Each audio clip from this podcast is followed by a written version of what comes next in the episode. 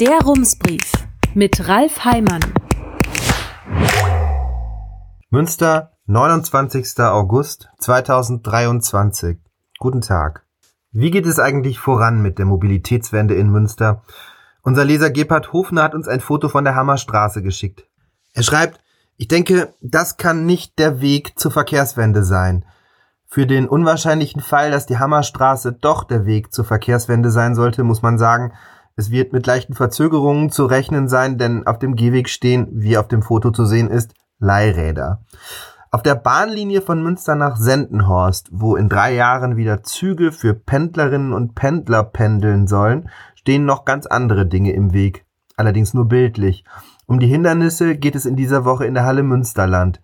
Dort findet seit gestern fünf Tage lang ein sogenannter Erörterungstermin statt. Dieser Termin ist ein fester Programmpunkt in einem Planfeststellungsverfahren. Ich hoffe, ich habe Sie jetzt nicht schon verloren. In einfachen Worten, wenn Straßen, Flughäfen oder Bahnlinien gebaut werden sollen, betrifft das in der Regel sehr viele Menschen. Wenn man Pech hat und die Post ein paar Jahre nicht öffnet, könnte es ja passieren, dass man nach einem fünfjährigen Urlaub zurückkehrt und die Regionalbahn auf einmal durch den Vorgarten fährt. So soll es möglichst nicht sein.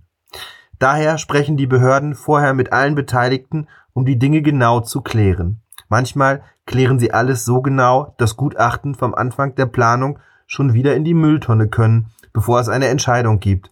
Aber das ist ein anderes Thema. In diesem Fall hat die Bezirksregierung 400 Einwendungen und 68 Stellungnahmen erhalten. Jetzt spricht man fünf Tage lang mit Menschen, die an der Strecke wohnen, mit Tierschutzorganisationen oder anderen Fachleuten. Gestern haben 25 Naturschutzverbände und fünf Privatpersonen in der Halle Münsterland Stellung genommen. Öffentlich sind die Gespräche nicht, aber was man sagen kann, es geht unter anderem darum, private und öffentliche Interessen abzuwägen. Also zum Beispiel das öffentliche Interesse an der Bahnverbindung und das private im Garten sitzen zu können, ohne an der Geräuschkulisse wahnsinnig zu werden. Thema heute waren unter anderem das Verkehrsaufkommen, Bahnübergänge, Haltepunkte, der Lärm, Schadstoffe in der Luft, Kompensationsmaßnahmen, der Artenschutz und die Entwässerung. In den nächsten Tagen geht es um die Einwände von Menschen, die an der Strecke wohnen oder dort ein Grundstück besitzen. Die Bezirksregierung muss alles möglichst so entscheiden, dass die Beschlüsse auch dann noch Bestand haben, wenn jemand klagt. Das ist einer der Hauptgründe dafür, dass es so lange dauert, eine Bahnstrecke, die es schon gibt, wieder in Betrieb zu nehmen. Erst im März kam die Nachricht, dass sich alles um ein weiteres Jahr verzögern wird, die Züge also nach den aktuellen Plänen erst in der zweiten Jahreshälfte 2026 fahren werden. Doch auch das kann noch scheitern, wenn etwas dazwischenkommt und da käme so einiges in Frage. Die Stromversorgung im Hauptbahnhof muss ausgebaut werden, weil sie bei noch mehr elektrischem Verkehr irgendwann in die Knie gehen wird. Zuletzt war noch nicht klar, wie viele Gleise man überhaupt braucht. Auf der Strecke fehlen noch Haltepunkte.